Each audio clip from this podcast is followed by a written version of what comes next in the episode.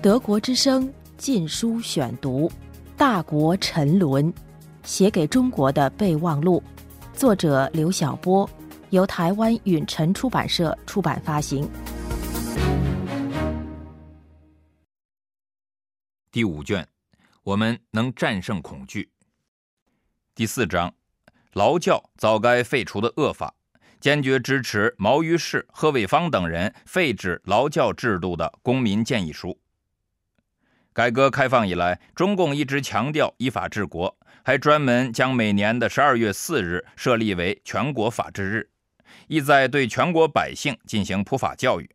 但是，中国仍然是一党独裁的国家。党主法治是不可回避的现实，从立法到司法的大权都掌握在执政党手中。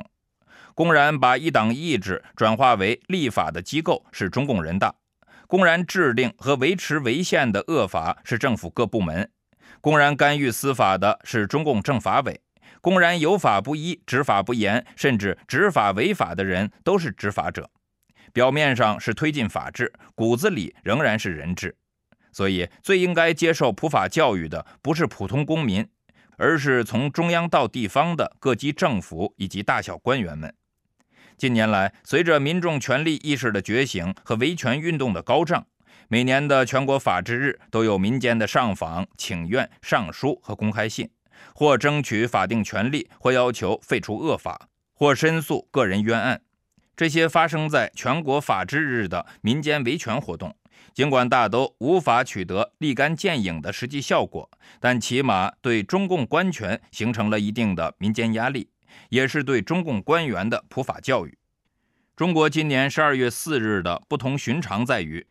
借助劳教制度实行五十年和全国法制日的契机，民间掀起了要求废除劳教制度的维权小高潮。最为引人注目的事件，无疑是六十九人向全国人大和国务院提交了要求启动对劳动教养进行违宪审查，进而废止该制度的公民建议。这份公民建议的领衔者是经济学家毛于轼和法学者何卫芳，参与者大都是职业律师、法学家、教授和学者，也有维权人士、记者、工程师。著名法学家江平先生也曾以个人发言的方式，多次表达了废止劳教制度的意见。当六十九人建议再次遭遇“墙里开花墙外红”的窘境之时，国内媒体终于为此发声了。一向开明的南方周末在十二月六日发表了法学界提请对劳教制度启动违宪审查的报道。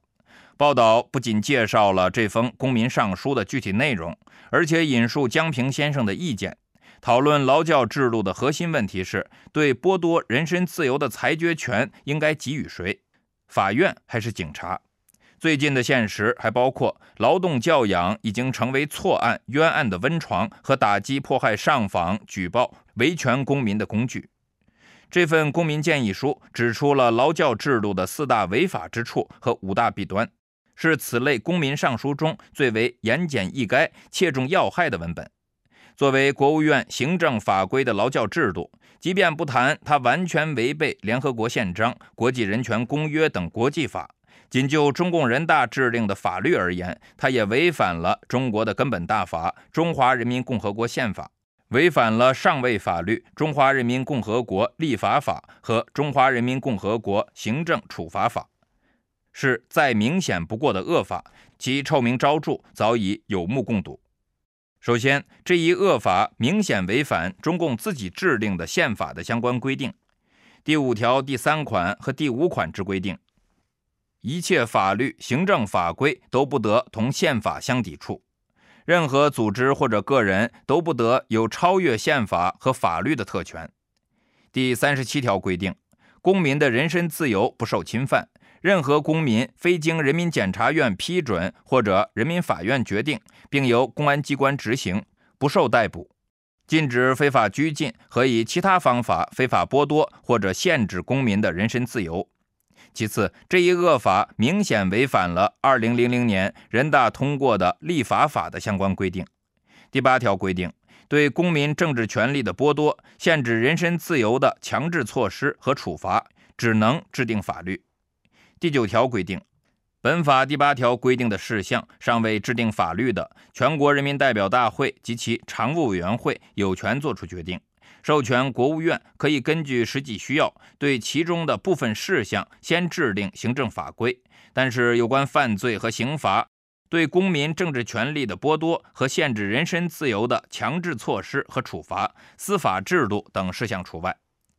具有讽刺意味的是，二零零零年六月八日，国务院发出关于贯彻实施《中华人民共和国立法法》的通知，要求各地方人民政府和国务院各部门高度重视立法法的实施，切实做好各项实施工作。但是，国务院和各级地方政府并没有按照立法法的规定改革或废除明显违反立法法的劳教制度。再次，这一恶法明显违反1996年通过的行政处罚法的相关规定。第九条规定，限制人身自由的行政处罚只能由法律设定。第十条规定，行政法规可以设定除限制人身自由以外的行政处罚。第六十四条第二款规定，本法公布前制定的法规和规章关于行政处罚的规定与本法不符合的。应当自本法公布之日起，依照本法规定予以修订，在一九九七年十二月三十一日前修订完毕。遗憾的是，在国务院规定的截至日期已经过了整整十年以后，劳动教养这一违法行政也没有按照国务院的要求得到修订。从一九五七年八月三日中共公布关于劳动教养问题的决定开始，劳教制度的运行已经五十年了。这一制度的最初出台，主要是用于反右和肃反的政治需要，但是由于这一制度的统治成本极为低廉，非常有利于独裁者进行社会控制，于是改革之初，毛时代的权宜之计变成了邓时代的正规制度。一九七九年，国务院发布了关于劳动教养问题的补充规定。一九八二年一月二十一日，国务院转发了公安部发布的《劳动教养试行办法》。劳教制度被再度启动，并日趋制度化。劳教对象也由政治镇压扩大到普通违法行为。一九九二年八月十八日，司法部发布第二十一号令《劳动教养管理工作执行细则》，使劳教制度成为无所不包、随意性极大的剥夺人身自由的处罚措施。关于劳动教养对象，《劳动教养试行办法》第十条规定：第一。罪行轻微、不够刑事处分的反革命分子、反党、反社会主义分子；第二，结伙杀人、抢劫、强奸、放火等犯罪团伙中不够刑事处分的；第三，有流氓、卖淫、盗窃、诈骗等违反犯罪行为屡教不改、不够刑事处分的；第四，聚众斗殴、寻衅滋事、煽动闹事等扰乱社会治安不够刑事处分的。第五，有工作岗位长期拒绝劳动、破坏劳动纪律，而又不断无理取闹、扰乱生产秩序、工作秩序、科学教研秩序和生活秩序，不够刑事处分的。显然，一九八二年再次启动的劳动教养制度，仍然延续了一九五七年的劳教决定。其第一功能是为了政治镇压的方便，其次才是针对其他类型的轻微犯罪。劳教制度实施五十年以来，仅据官方统计，先后就有超过三百五十万人被劳教过。虽然其中有多少人是政治劳教的受害者，官方不会公开具体数字，民间也无法掌握准确的量化数字。但自一九九九年镇压法轮功以来，全国起码有一百八十多个劳教所关押了数以万计的法轮功学员。自二零零二年民间维权高涨以来，也有许多维权人士被送进劳教所，比如2007年10月30日，帮助中石油及中石化下岗职工维权的重庆人士李国红，就被河南濮阳中原油田公安分局以聚众闹事为由劳教一年半，现关押在濮阳黄埔劳教所。所以，劳教制度已经成为中共政权肆意践踏人权的制度标本。也是压制信仰、表达、集会、结社等自由权利的最有效工具。一九九六年十月八日，官方以造谣、诽谤和扰乱社会治安为由，判处我劳教三年。从被警察带出家门前往万寿路派出所，到听候北京市公安局人员宣读劳动教养决定书，至被戴上手铐押上警车，整个过程只用了十几分钟。这就是中国特色的劳教。剥夺国民人身自由这么严重的惩罚，居然可以不经过逮捕、提审、起诉和审判，在十几分钟内搞定，极大的节省了践踏人权的成本。我被劳教是政治原因，决定来自中共高层；而由于其他原因被劳教的人，大都是由派出所做最初决定，事实上也是最后决定。因为被捕者是否教养和教养几年，派出所就可以自审、自判、自定。派出所把劳教决定上报分局、市局和劳动教养委员会，大都是例行盖章、走走过场而已。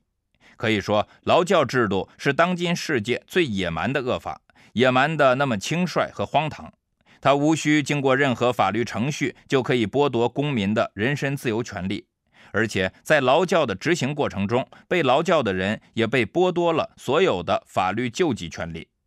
在中国这样的独裁国家，为了方便政治镇压而建立的劳教制度，以其世所罕见的低成本和高效，而被独裁政权及其专政机器所钟爱，特别适合进行大规模的政治镇压。一九九八年，江泽民政权承诺签署两大国际人权公约，废除劳教制度，也准备列入一九九九年的人大议程。但是，由于江泽民政权决定取缔法轮功，为了大规模镇压的方便，不仅搁置了废止程序，而且强化了劳教制度。截至二零零七年年底，大量法轮功学员、意见人士、维权人士、上访者、民间基督教徒被送进劳教所。然而，正是由于劳教制度的极端野蛮，它才早已招致国内外舆论的共同谴责。中国国内要求改革乃至废除的呼声不断高涨。从九十年代早期到今天，中国民间一直要求废止这一恶法，曾多次就废除劳教制度上书或发表公开信。在国际上，自由国家的政府、议会与国际人权组织也不断敦促中国政府废除这一恶法。九十年代后期，诸多体制内的法律人士、作家和学者也开始公开要求废止劳教制度。一些人大代表和政协委员也多次建议人大常委会废止劳教制度。二零零三年春天，广东省的六位政协委员联名发起提案，质疑劳动教养制度违反宪法。同年十月三十日，中国政法大学刑事法律研究中心召开了一次关于劳动教养问题的国际座谈会，邀请了中美双方专家学者和教授与会。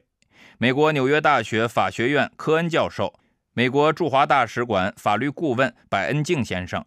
福特基金会项目官员刘小弟女士、中国法律与发展咨询有限公司汪庆华先生、中国政法大学陈光忠教授、卞建林教授、宋英辉教授、曲新九教授、焦洪昌教授、王平教授、阮麒麟教授、郑旭副教授。中国政法大学部分博士生等参加了座谈会，与会者齐声呼吁：作为一种行政法规的劳动教养，在中国已经存在了近五十年。目前，劳教制度遭到普遍的质疑和批评，要求改革乃至废弃的呼声越来越响。劳动教养问题已经到了必须解决的时候了。二零零四年中共两会期间。借助国家保障和尊重人权入宪的契机，代表们提出改革劳教制度的议案多达十三件。二零零五年，代替劳教制度的违法行为矫治法被列入全国人大常委会立法计划。两会过后的四月份，违法行为矫治法草案首次提请全国人大常委会审议。尽管审议过程没有公布，二零零六年人大会议也没再提起。但是，二零零七年人大会议期间，废止劳教制度的议案再次大量出现，违法行为矫治法草案也再次列入全国人大常委会立法计划。在国家保障和尊重人权已经写进宪法之后，对于中国的法治进步而言，用人大立法违法行为矫治法草案代替国务院行政法规的劳教制度，起码有三大好处。第一，以废除劳教制度为突破口，让宪法的人权原则和国民权利条款成为相关司法改革的主导精神；第二，通过法院审决来矫治轻微犯罪行为，微观上可以更好地维护当事人的正当权利，宏观上可以实质性的推进人权的制度化保障；第三，废除劳教制度而代之以人大立法的规范。才能迈出中国法律与公民权利与政治权利国际公约接轨的切实一步。正如毛于轼、贺卫方等人建议所言，时至今日，进行违宪审查、废除劳动教养制度的条件都已经完全成熟。争取尽快废止劳教制度这一臭名昭著的恶法，不仅是中国人自己的大事，需要社会各界持续地向政权施压。这也是联合国和西方自由国家推动全球民主化的大事，是敦促中共改善中国人权现状的重要着力点。国内外力量应该联合起来，共同施压，争取早日废止这一恶法。南方周末在报道六十九人建议的结尾处，特别援引二零零三年三博士上书而引发全国舆论潮，最终导致废除收容遣送的先例。显然是希望此次公民建议再次引起国内外对中国劳教制度的高度关注，敦促中国政府加快废止这一恶法的进程。二零零七年十二月七日，德国之声禁书选读《大国沉沦：写给中国的备忘录》，作者刘晓波，由台湾允晨出版社出版发行。